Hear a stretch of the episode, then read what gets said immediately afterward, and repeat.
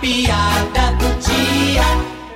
Bom dia, Padre Marcílio. Sim, minha filha, Deus te abençoe. Padre Marcílio, me diga uma coisa. Na Sexta-feira Santa, é pecado comer carne?